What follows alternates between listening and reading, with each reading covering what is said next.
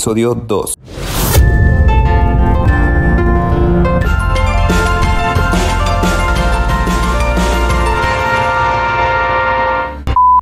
Bienvenidos al podcast LGBTQ, en el cual continuamos platicando sobre la diversidad sexual.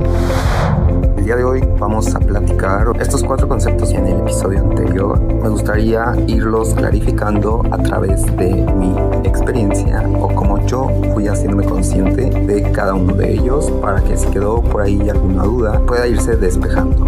Así es que vamos a comenzar.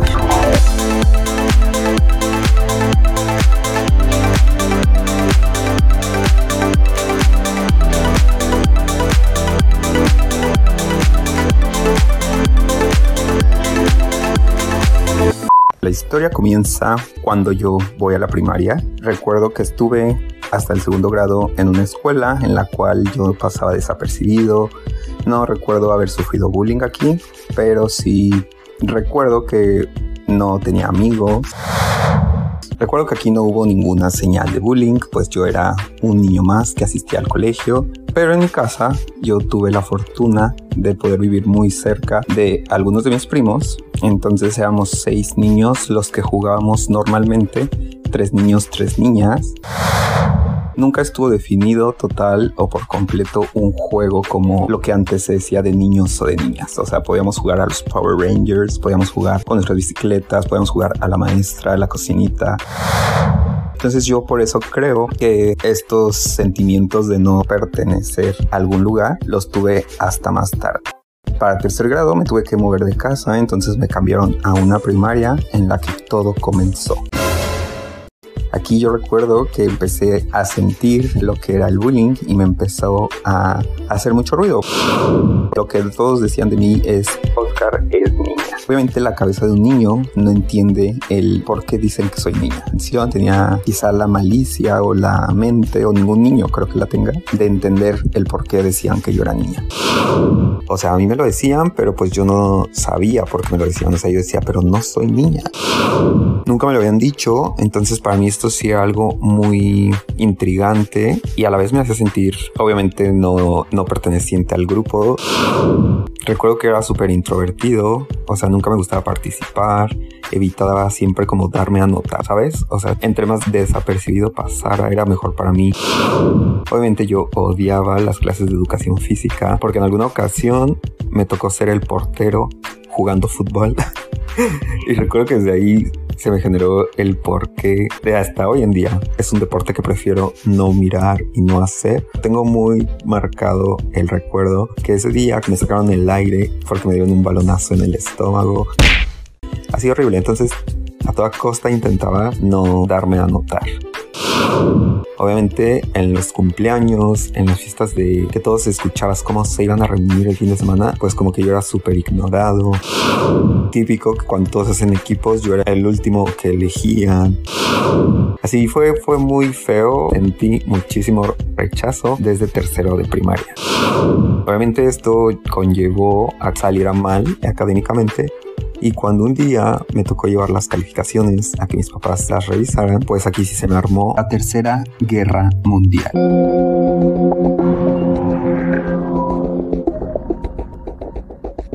Mis papás se pusieron súper molestos, mi papá incluso súper violento, pues porque obviamente yo nunca había tenido esas calificaciones en los primeros dos años de primaria. Pero yo no recuerdo en sí por qué, o sea, no sé si no me concentraba. Hasta donde yo recuerdo, el bullying ahí sí era constante, pero no era algo tan fuerte. O sea, vivo con la duda de si yo no hubiera sufrido ese bullying, de igual forma se me hubiera hecho tan pesado el tercer grado de primaria o eso sí tuvo que ver mucho. Después de mucha tortura, sí, con mis papás, que no, que sí, que qué pasó, pues es cuando yo les digo, pues en la escuela me están molestando y estoy harto y ya no quiero ir, dicen que soy niña. Yo recuerdo como mi mamá volteó a ver a mi papá así de, ¿qué hacemos?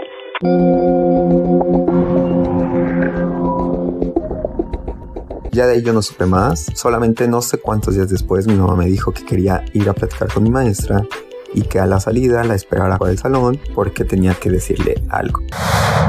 Ese día yo tenía una angustia en la panza. Recuerdo que era como decir, ¿pero qué va a pasar? ¿Me van a expulsar? ¿El bullying se va a multiplicar? ¿O qué es lo que va a suceder? Esto quiero compartir que es una emoción, una forma en la que vives diario, en la que es un horror ir a la escuela, en la que yo era feliz de las 2 de la tarde que salía a las 8 de la noche que me dormían. Era súper feliz y como a las 7 y media que ya empezaba el ya ven a bañarte. Desde ahí empezaba mi, ay, otra vez mañana. O sea, era un sentimiento muy feo con el que tienes que vivir muchos años, ¿no? Pero repito, aquí ni siquiera tú sabes por qué sufres un ejemplo que leí por ahí en algún libro alguna vez que decía, cuando tú eres el gordito del salón y te dicen gordo, sabes a qué se refieren. Pero cuando te dicen joto, te dicen maricón, te dicen niña, pues no sabes ni por qué te lo dicen. Solamente sabes que es algo feo, algo negativo, pues porque siempre es como en un contexto violento o en un contexto de burlas. No sé bien, no tengo muy claro cómo fue, pero mi mamá terminó un día con esta señora y yo sentado fuera del salón como escuchando qué es lo que iba a suceder. Escuché que le contó de una forma muy pacífica. Mi mamá es la persona más linda y más pacífica del mundo, pero sí le estaba diciendo que ella estaba preocupada porque yo nunca había salido con esas calificaciones, que aparte yo le había dicho que estaba sufriendo acoso escolar, lo ahora llamado bullying.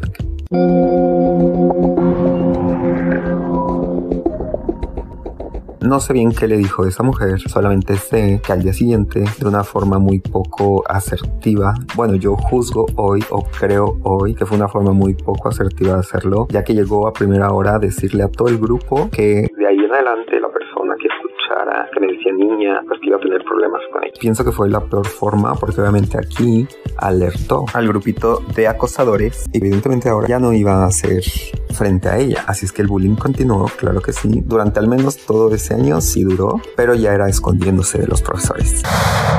Después de esta situación en la escuela, las segundas personas que me dicen como el que vuelvo a ser niña o que no puedes jugar con nosotros por esto, son unos primos que son muy lejanos, entonces yo los veía como una vez al año. Y en una Navidad me acuerdo que yo quería jugar con ellos y también me hicieron sentir excluido y me dijeron que no podía jugar porque pues yo no era igual que ellos. Todavía recuerdo que un día estaba superintendencia el Messenger y como yo estaba tan empeñado en que no quería ser o quería demostrar que yo no era una niña, le escribí a uno de ellos, le pregunté, le di a entender que por qué no querían jugar conmigo. Y con la mano en la cintura me respondió que porque yo era diferente a ellos y yo así de pues, ¿qué es lo diferente? Me dijo, ¿te gusta Britney Spears? Y yo así de, ah, pero X, no me gusta tanto. Y él sí, porque a los niños no nos gusta Britney Spears. Pues aquí vengo a resaltar qué es lo que cada padre le enseña a sus hijos. Me pregunto ahora, ¿qué le estaba enseñando ese tío a esos niños que decía en su casa para que ellos ya pensaran que un artista es de hombres o de mujeres, me explico. En fin, entonces yo recuerdo que aquí es cuando yo empecé a estar enojado conmigo mismo, me preguntaba en las noches, ¿por qué tienes que ser así? Y estaba empeñadísimo en que nadie volviera a decir eso de mí. ¿Y qué es lo que hice? No puedo decir que lo intenté reprimir porque ni siquiera estoy seguro, más bien estoy seguro que para ese entonces yo ni siquiera sentía atracción ni por los hombres ni por las mujeres. Simplemente era un niño que quería divertirse, que quería jugar, o sea, la sexualidad se despierta hasta la adolescencia. Yo nada más quería pues tener un grupo de amigos, tener juegos divertidos cuando no estuvieran mis otros primos con los que siempre jugaba y empezó ese constante rechazo hacia mí mismo, rechazo hacia el mundo. Nadie me caía bien, siempre quería estar encerrado en mi recámara, era súper ermitaño. Si no estaba con mis primos, yo no me sentía en un lugar seguro, entonces era una persona Dicen todos los que me conocen hoy día y me conocían desde ese entonces que soy una persona totalmente diferente. Y claro, obviamente ahí estaba reprimiendo ser yo mismo. Y regresando un poquito a cuando Britney Spears llegó a la fama,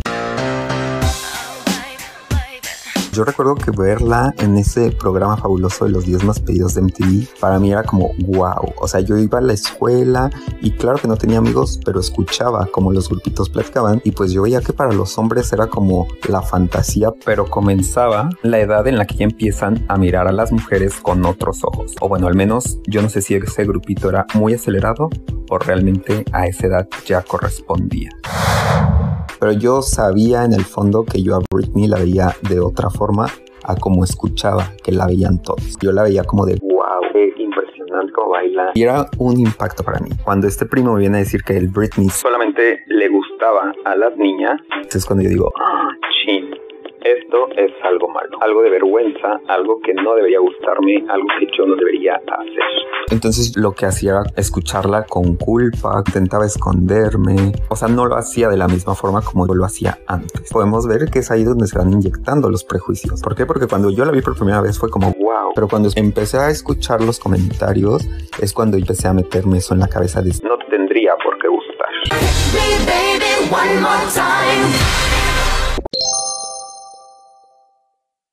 Regresando a la historia principal, los siguientes años ya no me tocó con ellos en el mismo salón. Yo ya no recuerdo bullying ni calificaciones reprobatorias en cuarto, quinto y sexto. Únicamente fueron en tercero de primaria. De ahí todo regresó cuando llegué a la secundaria y déjame anticiparte que fue el peor bullying que jamás hubiera podido imaginar. Eran unas cosas que a la fecha digo, hacerlo, pero de una forma súper cobarde, solamente estando en grupo, cuando estaban por separado, claro que nadie me decía nada, pero cuando estaban juntos, era algo que yo prefería literal ir a dar una vuelta gigante antes de pasar enfrente de ellos un paréntesis aquí y a los cuatro me los he encontrado de ahora que ya soy tan abiertamente homosexual y con todos estos temas tan trabajados y que yo ya tengo seguridad de quién soy. A los cuatro ya me los encontré en diferentes situaciones y déjenme decirles que la vida es muy justa. No es que iba con el rencor, pero claro que nunca se te olvida eso, porque también los cuatro intentaron acercarse, preguntarme si yo no recordaba quién era él. Entonces tuve la oportunidad de contestarles como se lo merecía. El bullying siguió corriendo todo el año de secundaria. A yo ya no le dije nada a mis papás, pero continuó. Un día llega mi mamá y me dice, te voy llevar con una psicóloga, quiero que platiques con ella.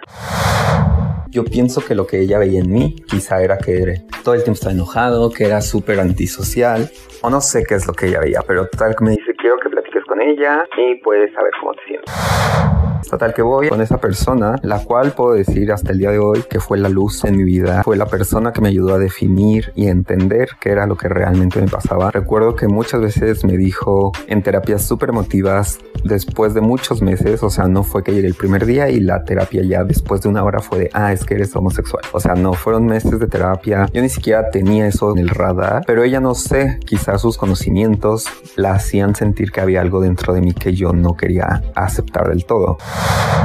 Empezamos con una terapia súper interesante de la hipnosis, hasta que un día yo le dije, oye, pues es que creo que soy homosexual. Entonces ella me dijo, pues es que tenemos que estar seguros si sí lo eres o no lo eres. Literal, aunque suene a broma, aunque suene a... ¿Cómo te pudo decir eso? Sí me lo dijo, me lo dijo tal cual. Tenemos que cerciorarnos que eres homosexual.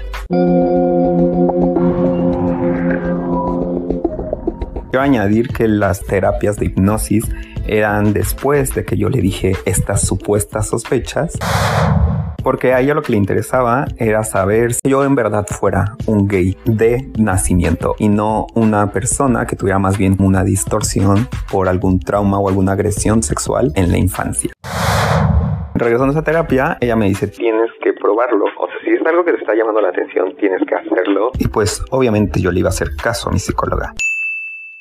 Yo hoy les puedo decir que no creo que eso se tenga que cuestionar. Quizá ella me lo decía de esa forma para darme confianza, pero si eres heterosexual pues nunca vas a tener esa curiosidad. Por decir un ejemplo, en la comida. La mayoría de las veces no necesitas probar algo para saber que no te gusta o lo pruebas y resulta que te encanta. Yo hoy sé que, que si te empieza a llamar la atención es por algo. Que lo reprima mucha gente es distinto, pero yo pienso que cuando pasa es porque hay algo de homosexualidad, de bisexualidad, de muchísimas orientaciones más allá de la heterosexualidad. Entonces el comentario de tal persona se volvió gay, se volvió lesbiana, o sea, es algo que sobra, es algo que no puede pasar. Simplemente yo llevo 15 años, entre comillas, siendo homosexual y en ningún momento yo he dicho, oh, ya, qué hartazgo los hombres. Entonces que la gente diga, ay, es que se aburrió de las mujeres y por eso ahora se hizo homosexual. Es algo que los deja ver súper ignorantes, entonces eviten decirlo, porque simplemente cuántos años tienen ustedes y alguna vez han sentido, obviamente si son heterosexuales, han sentido esas ganas? ¿Alguna vez llega ese hartazgo? Claro que no, claro, claro, claro que no. Eso más bien, desde mi punto de vista, llamándolo por su nombre, es una persona que estaba en el closet y que no había explorado su parte bisexual o su parte homosexual. Pero yo no creo en esas transformaciones de Pokémon, o sea, no existen. Y mucha gente me dirá, pero tú estuviste con una mujer, entonces te volviste homosexual.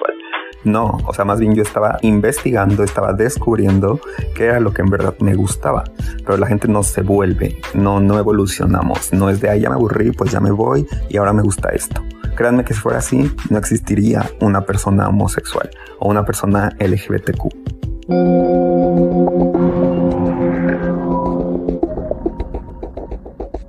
Total que ahí voy, le hago caso a mi psicóloga, claro que sí.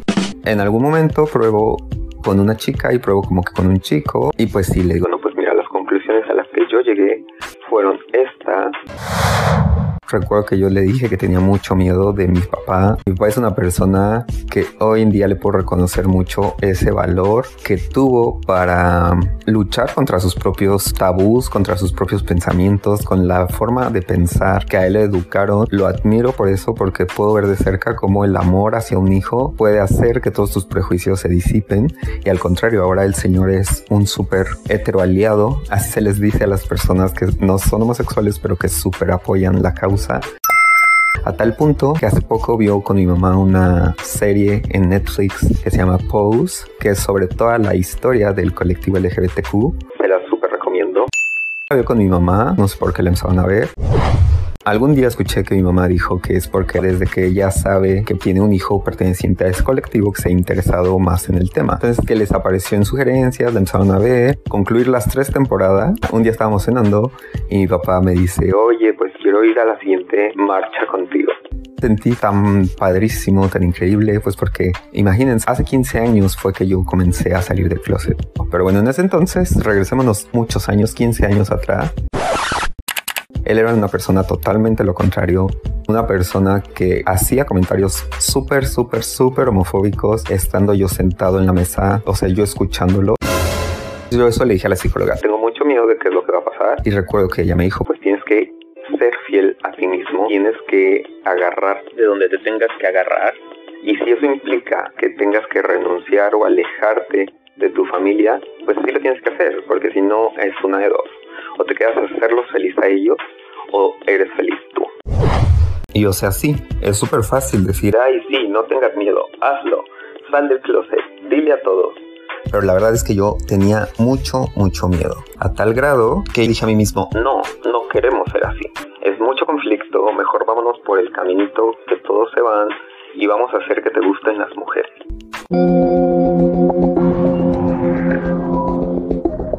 Obviamente a la primera oportunidad que tuve de una atracción con una mujer fue que hice todo porque anduviéramos. No quiero decir con esto que a ella la utilicé porque más bien yo quería forzarme, o sea, yo jamás estuve con ella y por acá probando con los hombres, o sea, yo estaba decidido a no ser homosexual. Hasta que un día esto ya no se pudo ocultar más y fue porque yo termino, gracias a Dios. Y gracias a que ya no reprobé. La preparatoria y toda la gente que me había venido conociendo desde la primaria, secundaria y prepa, cada quien se fue por su lado, universidades distintas, y es donde conozco a mi primer circulito de amigos homosexuales. Obviamente al principio era el típico heterosexual que les decía, no, yo soy hetero, pero me caen increíble. Ellos era como de, ah, sí, el hetero, ¿no? Uno sabe, uno sabe perfectamente, hoy yo les puedo decir que existe algo que se llama un gaydar. te identificas en automático con las personas que son similares a ti en ese sentido. Son amigos que hasta la fecha quiero mucho porque fueron súper respetuosos, pero que de cierta forma me iban metiendo, me iban enseñando cosas que no te enseñan en los libros de la SEP. O sea, eso te lo enseña la escuela de la homosexualidad. Ellos me empezaron a llevar a mi primer antro gay. Yo recuerdo esa experiencia como algo muy fuerte porque yo decía, ¿qué es esto? Ese día para empezar yo me fui con mentiras. Yo era un niño súper bien portado, que donde yo les decía que iba, realmente ahí iba. O sea, nunca les había mentido sobre con quién o dónde iba a ir. Siempre era de los hijos a los que sus papás recogen en las fiestas. Y es que con ellos, desde el momento en que me dijeron, vámonos a zona rosa, La zona rosa es, un conjunto de calles en la Ciudad de México que tienen mucha fama por justamente ahí tener los mejores, bueno, en ese entonces eran los mejores bares, los mejores santos, los mejores lugares de encuentro gay. Entonces, sin haber ido nunca, ya sabía a lo que yo iba. Tenía mucha emoción por ir, pero tenía ese mismo vacío en el estómago de cuando mi mamá fue a hablar con la maestra. Total que llegué a ese lugar, me acuerdo perfecto que se llamaba 1230. Era un lugar súper aburrido, pero para mí era como wow, ¿saben? Nunca había visto tantos homosexuales aglomerados. Yo me sentía como en un museo, así de qué es esto. Era algo que estaba anonadado, pero ese mismo anonadamiento se me quedó como con un miedo. Yo sentía que en el momento en que saliera de ese lugar, mis papás iban a estar afuera yo sentía que esa noche iba a explotar todo, pero no fue así. Continué con estos amigos muchos semestres hasta que un día uno de ellos, yo no sabía que le gustaba y un día fuimos a una fiesta, estábamos como en una casa, en una reunión y me pidió que si lo acompañaba a un lugar para comprar cigarros, tal que vamos y justo cuando estábamos subiendo al auto me empezó a besar. Entonces yo me quedé así como eso era lo que en verdad me gustaba. O sea, lo que yo sentí fue algo que no había sentido con las mujeres al besarlas. Entonces empezamos a besarnos y todo y pues ya reaccionó y recuerdo que me quedé como súper frío así de Él me acuerdo que me dijo yo soy bisexual y yo así de ah yo también soy Así nos quedamos como que será un semestre más, los dos jurando que éramos bisexuales, hasta que ya después, conforme pasaron los meses, pues fue que dije, eso de la bisexualidad era una total farsa, era un salir a medias, era como de, ah, pero también me gustan las mujeres, ¿saben? O sea, como me gustan los hombres, ah, pero también las mujeres, como tratar de minimizar. Así es como yo lo vi, así es como yo tomé la bisexualidad. No quiero decir que la bisexualidad sea eso, no, si existen las personas bisexuales, pero al menos yo la utilicé como un paro para decir, ah, como que a medias estoy mal visto, ¿no? Y por este mismo motivo, cuando escucho que alguien opina que las personas LGBTQ somos LGBTQ porque queremos o porque lo elegimos, me molesta y me siento indignado porque no han vivido ese proceso de aceptación que en verdad nos tomó muchos años y que yo a la fecha tampoco he conocido a alguien perteneciente a la comunidad que haya gritado de felicidad, que haya hecho una fiesta patronal en el momento en que se dio cuenta, en el momento que lo asimiló. O sea, no existe. Todos pasamos por este duelo en el de decir, no, no voy a ser así. Que es parte del proceso de aceptación de las cosas. Las cosas que quieran, las pérdidas, todo lleva ese proceso de aceptación en el que primero lo niegas, después te enojas, hasta que finalmente después de muchas fases terminas aceptándolo. Y pues aquí es cuando ya llego al final de este episodio. Obviamente después viene el gran impacto de que ellos lo sepan, así de muy bien, tú ya lo asimilaste, tú ya eres feliz como eres, pero ahora, ¿qué va a pasar con tu entorno? ¿No? Esto lo vamos a platicar, te los voy a compartir en el siguiente episodio.